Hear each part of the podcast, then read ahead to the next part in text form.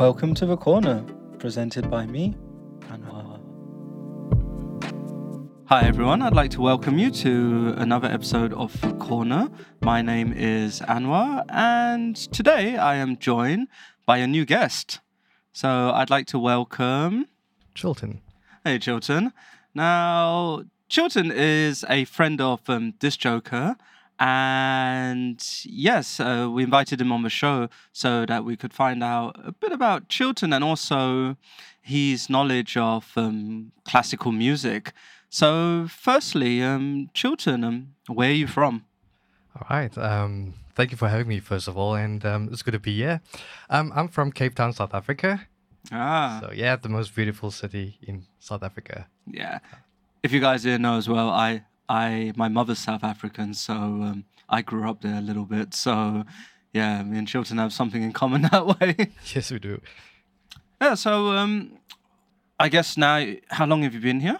So, I've been here for four years, and years. in January, it's going to come up for five years. Wow. Yeah. Longer than I anticipated. So, I need to ask the question then. Um, what's your favorite thing about Guangzhou? Oh, my favorite thing about Guangzhou, I well, growing up in South Africa, like we we don't have a subway. Ah. So for me, like that was something so new and so interesting. So I just love taking the subway, um, and it's just I- more efficient. Yeah, than it's like- in South Africa. yeah, the, the ease of transport here is mind blowing that everything's on time. yeah, exactly. It's like you wait two minutes for a train. It's like wow, that's just mind blowing Yeah, because like never delayed. Yeah, yeah, exactly. From what I experienced in Cape Town, where like you wait half an hour for a train and then the train is cancelled and Yeah. How about the food? food. Um, I do love morning tea. Oh, okay. Yeah, yeah. So, uh, as I said, you know, I started art teaching adults, Mm-hmm. and so sometimes they would take me out, and one of the things they took me out to was morning tea. Okay. And they they they try and order like these weird foods, or they think it's weird, like the chicken claws. Mm. Oh, chicken feet, yeah, the yeah. chicken feet, and you know they're like, hey, try this, and it's like, no, we we do eat that in South Africa too. Not everybody, but Mm. like, I mean, it, it's not unusual to see people Ah. eating chicken feet. But yeah, I do love, I do love morning tea. So um, yeah, and I do love hot pot. I Oh. think when I came to China, it was winter, so like hot pot was like the first kind of meal I had Ah, um, with students. Yeah. nice. So you are a fan of classical music. I am. Could yeah. you tell me some more about that? Sure. So my dad, my late father, he he was a classically trained opera singer. Oh. And um, yeah, so I, as a teenager, I tried to understand a little bit more about the music, and I, I just felt, you know, in love. I think with Mozart, Symphony Number Forty, that was like the first piece of classical music that I really loved. Um, yeah, and then I just delved into it and explored more composers. So, what was the exposure like at home? Was there like, was your dad playing like vinyls or was it the radio? So my dad did have a vinyl player. You know, I think uh, growing up in the nineties, you know, every every vine, every dad had a vinyl player, like- but like it's one it- of those old stereos. Oh, like the um, the hi-fi. exactly, Yeah. yeah. So we it's actually part of the furniture. Yeah, yeah, yeah. So yeah, and you know, my mom was like doily crazy. So there's a doily on everything. There's a doily on the TV. There's a doily on the hi-fi system. uh huh. So yeah. Um, so my dad did have some vinyls, but um, we actually used to listen to the radio more often. Okay, yeah. Yeah, so like classical radio stations and classical programs on a Sunday afternoon Ah. or like a Saturday evening. Yeah. And you have experience in that, don't you? I do, yeah. So because I, I love classical music, um, I did a project at university where um, um, ra- I, I studied journalism. Mm. So um, one of my subjects was radio, Mhm. and then um, I wanted to do a project, and I approached uh, a radio station in Cape Town that uh, just played classical and jazz music, and um, then I asked, you know. Uh, you know, I asked somebody working there, can I volunteer? And you know, I had a colleague who also um, who also volunteered at that radio station, and Sure. he also uh, put my name forth. And yeah, so then I did a few screenings, Mm. and I got a position where I did a radio show called Midday Concert. It was a f- it was done every day, but my turn was every fortnight. So, So did you did, did you select your own songs to play? I guess. Yeah, so um, the nature of that program was it was midday concert. It was called midday concert, so it was in the middle of the day, Mm. and um, we we had to play full orchestral music. So there was like no songs or no single pieces of music or no like just one instrument. Yeah. How long would that be? So it depends on the on the work um, that you that you choose. Sometimes like the the program is an hour, Mm. um, but like sometimes a symphony would last anywhere from like 25 minutes to So also an hour. I'm kind of a dummy with classical music. Yeah. So, um, what were some common artists that you would play? yeah, so um, I, I do various ones. So you know, Beethoven, um, Mozart, Schubert. Um, yeah, sometimes, excuse me, Bizet um, was another one that I've that I've done that I can remember. Um, yeah, so various various um, classical artists. Can you play a musical instrument? I can, but just a little bit. Mm. Um, so when I was ten years old, my dad um, encouraged me to do the piano, Mhm. and uh, I went for piano lessons for a year. But I wasn't very interested um, at the time, so I kind of like half-heartedly did it. And when I was, then I stopped after a year. And then when I was 14, I got an interest in it. But by that time, my family just didn't have money for music lessons. Mm. So um, it, it kind of like stopped there. And I, I tried to teach myself using library books Mm. and trying to find people like the odd tutor here and there. So, do you still listen to classical music regularly nowadays? Very much so. So um, the, the beautiful thing is that you know about the internet is that you can listen to radio online. Oh, true. So I do listen to online radio, and I do listen to the radio station where I did volunteer. Okay. yeah, you can stream the the radio station, Hmm. and so there's a website where you can also stream all the radio stations in South Africa. oh, nice. Yeah. Yeah. So I do listen to the radio there, and I, I listen to classical music there, and of course, um, I've recently gotten into collecting vinyls, and so Oh. I I have a few classical pieces in my collection. Dangerous profession.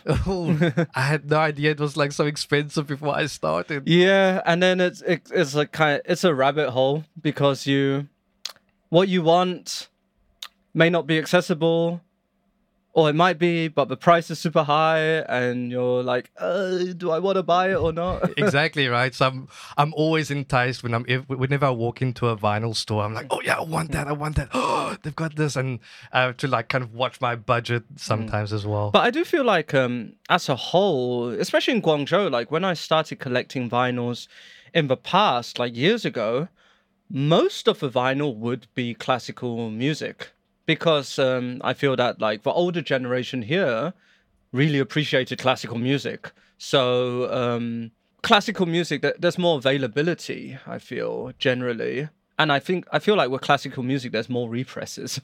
Right. Yeah. Yeah.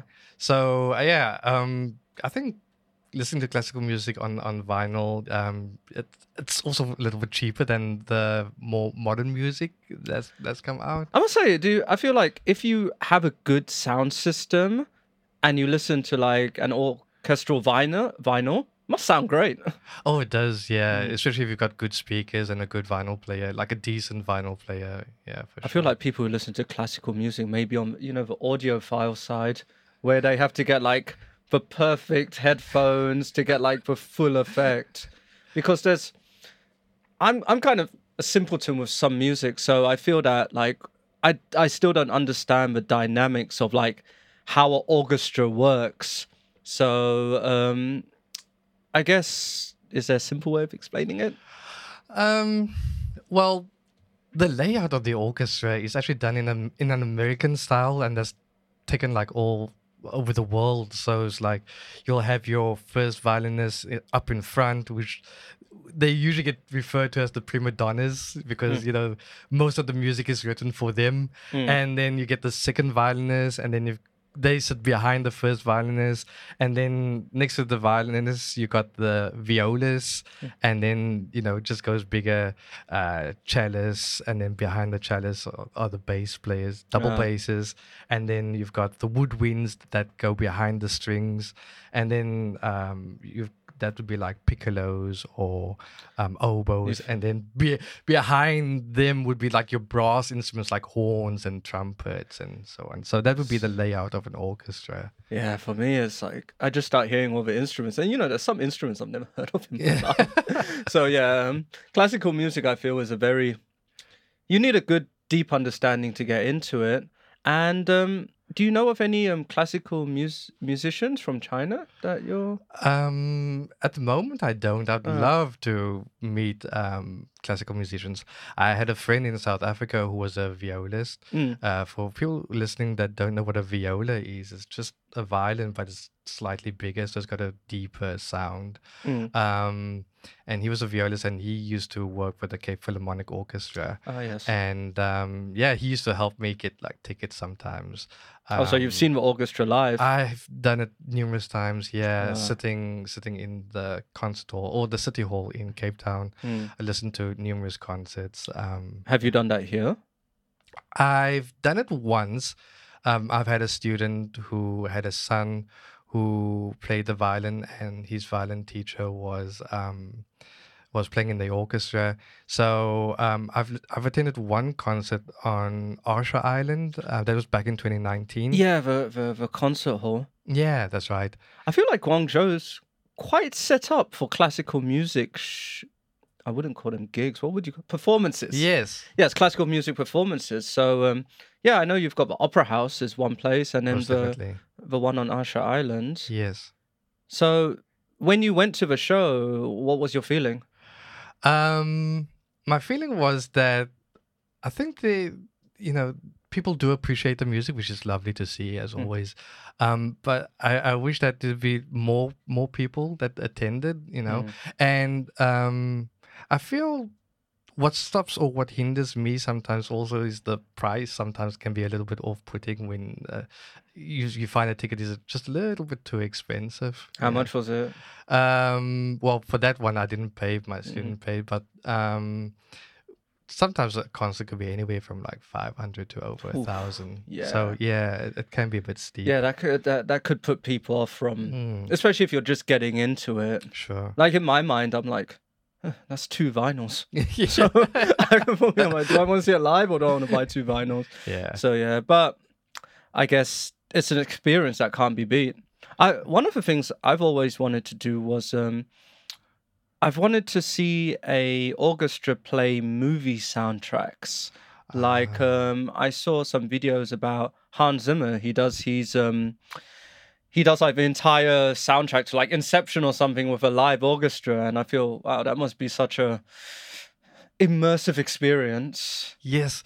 So um I, I love your choice of words like um, you know, immersive. That's the beautiful thing about classical music is that it's one of the few musics that you could actually immerse yourself into and, you know, just get lost in it into it, you know. And um yeah, when you mentioned cinematic music, uh, Hans Zimmer is definitely probably the number one name you're gonna look for Yeah. um, as a composer. you Um, who's know. your, who's a Star Wars guy? Um, John John Williams. Yes. Yes, I.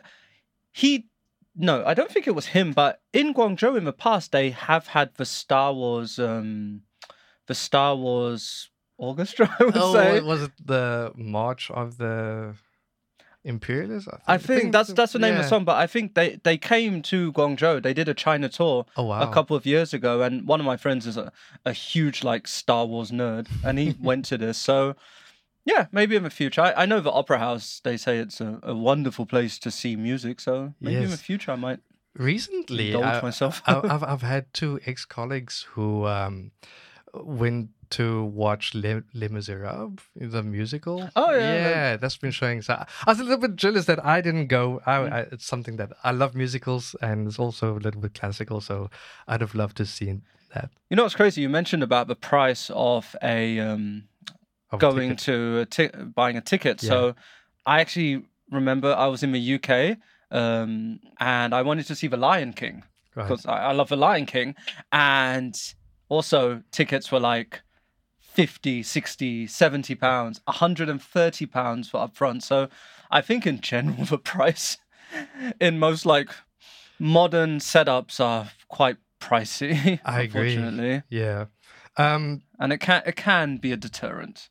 Yeah, yeah, sure. So like just uh, because I come from Cape Town and I come from South Africa, I you know put the price range and compared the two, and it's like oh, it's much more cheaper in Cape Town. But then of course you have to take a look at you know the currency and the currency exchange and all those kinds of things, and you know uh, yeah, Huh. Yeah, but I think like classical music as a whole, I'd love to get into it. it uh, you know, when you you're getting old and then you start getting getting into all those music. Like when you were younger, you thought, oh, I'm not really uh, this music's lame. But now it's like, I I can appreciate it more. sure. Yeah. What, what the one thing though is that you know lots of people they just tend to listen to classical music when they're studying, and so it's more of an ambient music, you know, Mm. than something that they really listen to. Mm. And so when I say you know I love classical music, and many people say, oh yeah, I use it to go study, or I use it uh, a- as an ambience for something else, you know. But it's not really like listening. Yeah, exactly. It's- That's not really appreciating it. And then, you know, some people say, yeah, when I want to calm down and I've had a hectic day, you know, classical music soothes me and it calms me. And that's also not always the case. Because if we take a look at composers like, excuse me again, Beethoven and Brahms, Mm. you know, they were like rock stars. They used the orchestra to its full extent. Mm. So, you know, their music is very powerful. And it's definitely not something you chill to, you yeah, know. okay. but I feel with some classical music, um, do you think that it's changed from the past? Like, um, I guess you could you compare it to modern classical music? Um, yeah, for sure. So, I mean, I think classical music, like a lot of other musics, you know, there's always developments. If you take a look at the Baroque era, which is like the late 1600s to the mid 1700s, you know, uh, we spoke a, a little bit earlier about orchestras. Mm. Orchestras were just not that big. It wasn't accessible for the everyday man. Mhm. Um, even the instruments couldn't reach higher notes, but even the instruments like violins and so on, you know, they developed over the course of time and more strings were added. You know, the piano was invented in 1703. So okay. in the early 1700s, the piano wasn't a very popular instrument. Mm. Um, only it only became popularized by composers like Mozart. You know, later um, towards the end of the 1700s, and Beethoven, of course, as well. So, so yeah, it's it's ever changing, ever. I'm going to ask a really silly question. Go for it. Are there any new instruments that were created in the last 20 or 50 years? so, um, not that I can think. okay, of. so it's still the same traditional Yeah. setup as before. However, there's something very interesting that you've mentioned was, I mean, composers always try to get innovative, Mm. um, like many other music genres of music as well. And so there's a composer called Leroy Anderson, and you know, if you just listen to some of his pieces, there's pieces called like the clock. And there's one called the typewriter, Mm. he actually incorporates these things into the music. So, like, there's somebody sitting in an orchestra playing a typewriter. okay. so that, that's something that's like really. Would you call that contemporary classical music? I guess you could probably uh, label it as that. Yeah. That's one thing I, I there's one thing I always noticed when as a, when I was a teacher and I was teaching um a lot of my students often said to me when I asked them what type of music do you like they went oh I like classic music and now I think do, you mean classical music or do you mean classic music so like old music Yeah. so yeah I think there's a definition there between classical music and classic For music sure. Yeah. And I mean, uh, it goes to say like with other things as well, not just music. Like if something is a classic, it just means that everybody knows about it. It's Mm. famous. It's earned its stripes in the, in the history books, where something classical is something completely different. Yeah, it's a specific genre. exactly. Yeah. And then even when you're talking about classical music, um, you know, we have the different eras. Like I said, the Baroque era is from the early, from the late 1600s to the early 1700s. Hmm. And then if you're talking about classical music specifically, we're talking only about like um, composers like Mozart and Haydn, who lived from the 1730s, Mozart 1750s to uh, the early 1800s. Mm. So even Beethoven lived half of his life in the classical era, Mm. which is like the 1750s to early um, 1800s. Um, and that's what makes a composer like Beethoven very important was that his music was so revolutionary that he broke the classical uh, period and then with his music he started the romantic period of, of music Um, Ah, I yeah. know that. I know that from art as well. the That's right. Romanticism. that's right Yeah. Huh. yeah So is Beethoven your favorite? he's definitely up there Okay. Uh, he's definitely up there for sure. I mean, you, you can't you can't beat a composer like Beethoven. He would be equivalent to um what we'd say a rock star. You know, back in his day. You Mm. know, because his music was just so dramatic, so violent. You know, uh, yeah. he had a sister, right? Um, two brothers. Two brothers. Yeah, Okay. two brothers. Ah, yeah. I think he was the else. eldest. Yeah. Um, his dad was a composer too, and his grandfather was a composer too. Mm. So yeah, but I mean, of course, he's very famous for being or known for being deaf. Yeah. Well, he was deaf. Beethoven was he progressive progressively went deaf. Yeah. Really? Yeah. I didn't know that. so around about like 1803, Hmm. his his deafness started, and it just. Um, you know, he was just suffering with this infliction. Uh, you know, how can I be a composer? if I'm, and, yeah, losing you my know, hearing. I'm losing my hearing, so this is like very important, you know. Um, and that's another thing that makes Beethoven so special Mm. is, you know, like he just carried on composing and uh, eventually, like he had the because in those days they didn't have hearing aids, so they had Oh, like that, a trumpet. that, that tube, yeah, you stick in where, yeah, where you put it to your ear and it's like, oh, what what did you say? Uh-huh. and then eventually, when his hearing deteriorated even further, he moved on to like a notebook, you Mm. know, and then like he'd pass the notebook to you, and then you had have to write what you are saying to him. That sounds almost impossible trying to compose an orchestra for sure. while being deaf Yeah. or losing your hearing. Yeah, so like when he composed his final symphony, which is the symphony number nine, you know, he was completely deaf, and so and this was his magnum opus piece. Like Mm. everybody knows this piece of music, you know, and um, it's just brilliant to just think about how you know how far somebody can go, you know, losing their hearing and still being able to do or what they love and um, what they was set out to do, you know, Wow. their, their main purpose in life. Didn't know that. That's an interesting fact. Yeah, Ah, yeah, for thank you. All right. I think we will end there. Thank you very much. Now, I feel like you've got a lot more to talk about classical music, so this will not be the last time you're on the show. I'd love to be back. Yeah, we can um, maybe chat about some upcoming classical artists that you know we of. could, we could, Yeah. yeah, yeah. So yeah, always another time. And um, yeah, I, I want to mention that Chilton was also referred by Marvin. So Yes. I think Marvin will be back on the show as well to talk about pop culture as well. so yeah, I've got some um, some interesting guests lined up now, um, with all very interesting perspectives of music and also lifestyle. So yeah, thank you very much, Chilton. Thank you so much. And yeah, that was another episode of A Corner. Thank you very much. Goodbye.